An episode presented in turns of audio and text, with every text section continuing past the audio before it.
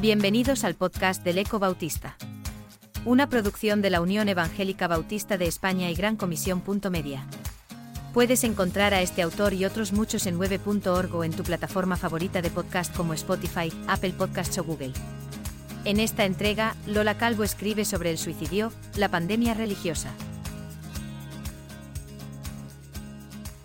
En un mundo que moviliza equipos de profesionales de distintos países para rescatar una vida sepultada entre los escombros de un terremoto, que busca recursos para defender a un pueblo masacrado por una guerra invasora, que repele y condena los abusos y violencias contra las mujeres o los diferentes, cuesta creer que los suicidios hayan saltado a las cabeceras de los tabloides del orbe como la pandemia silenciosa.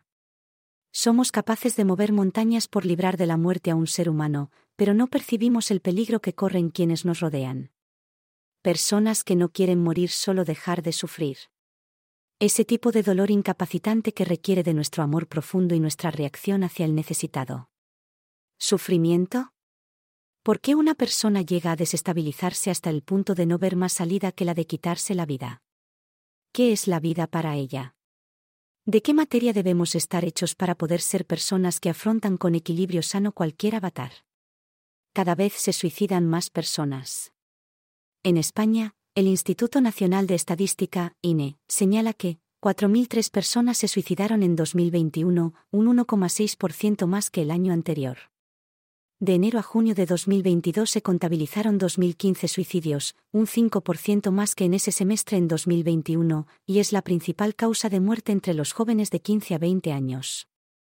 Los especialistas infieren que las muertes por suicidio nunca tienen un único detonante, sino que resultan de factores psicológicos, biológicos y sociales que tienen tratamiento. Deberíamos mirar cuidadosamente a los que nos rodean, quizás así podríamos entender en qué forma mantenernos sensibles, no acusadores, o dispuestos a dar soluciones con frases prefabricadas, hacia quienes desarrollan ideaciones de autólisis. Independientemente de que nos sumemos a quienes reclaman un plan nacional de prevención contra el suicidio, cada vez más necesario. No solo porque crecen los casos de trastornos psicológicos, sino porque la salud pública no ofrece al paciente el tiempo suficiente para una buena atención y seguimiento y no todos pueden acudir a la atención privada. Muchos profesionales se quejan del empastillamiento real que han sometido, sin un diagnóstico establecido, a aquellos que llegan a sus manos, cuando, muchas veces se trata de inadaptaciones sociales o de causas que solo requerirían una atención y trabajo con aquellos aspectos que están fallando en el individuo. La Organización Mundial de la Salud, OMS, asegura que solo el acoso escolar produce alrededor de 600.000 suicidios, entre 14 y 20 años, al año en el mundo, correspondiendo 200.000 a la Unión Europea. Según UNICEF, uno de cada siete adolescentes en el mundo tiene problemas de salud mental diagnosticados y cada año 46.000 menores se suicidan.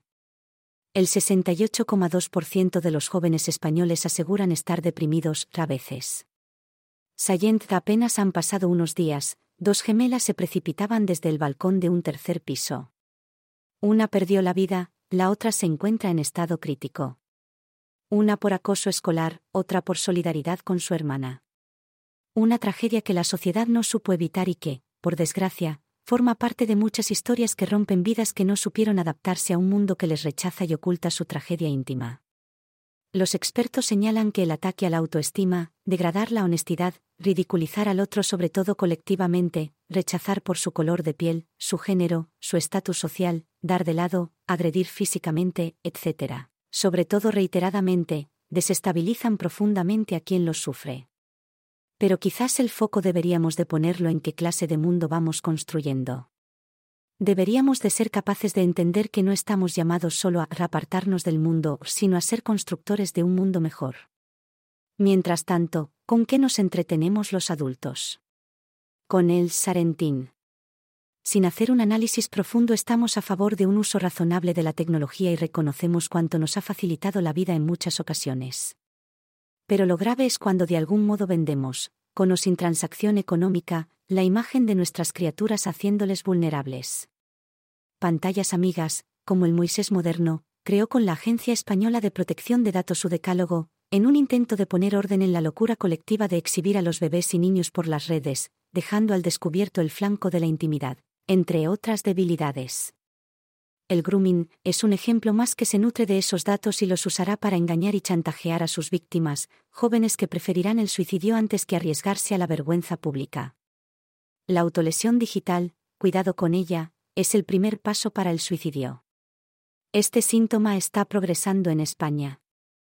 Son los jóvenes que se infligen autolesiones digitales, atacándose a sí mismos con insultos, vejaciones y descréditos que podrán ver sus seguidores en las redes. Se ponen a la misma altura que aquellos que, no sabiendo gestionar su realidad más que con ideaciones suicidas, lamentablemente terminan quitándose la vida. Quizás es tiempo de parar, analizar e involucrarnos en primera persona a descubrir, sin falsos prejuicios, qué estamos haciendo. No se trata de ponernos nostálgicos y pensar que todo lo pasado era mejor. Humildemente creo que es este ahora en el que nos encontramos, el que deberá inspirar nuestras preguntas, nuestros análisis y después, ante la luz del Maestro, ser capaces de tomar decisiones que sirvan para este mundo que no acabamos de saber gestionar. La generación te heredará el mundo, según el analista Andrés Guillén. Estos nacidos a partir de 2010, no conciben lo analógico, nacieron con lo digital. La T de touch les identifica con el tacto. Y porque cuando tocan sucede algo, se convierten en impacientes, no distinguen entre lo público y lo privado, no se abruman por la hiperconexión. Ellos son nuestros adolescentes de hoy.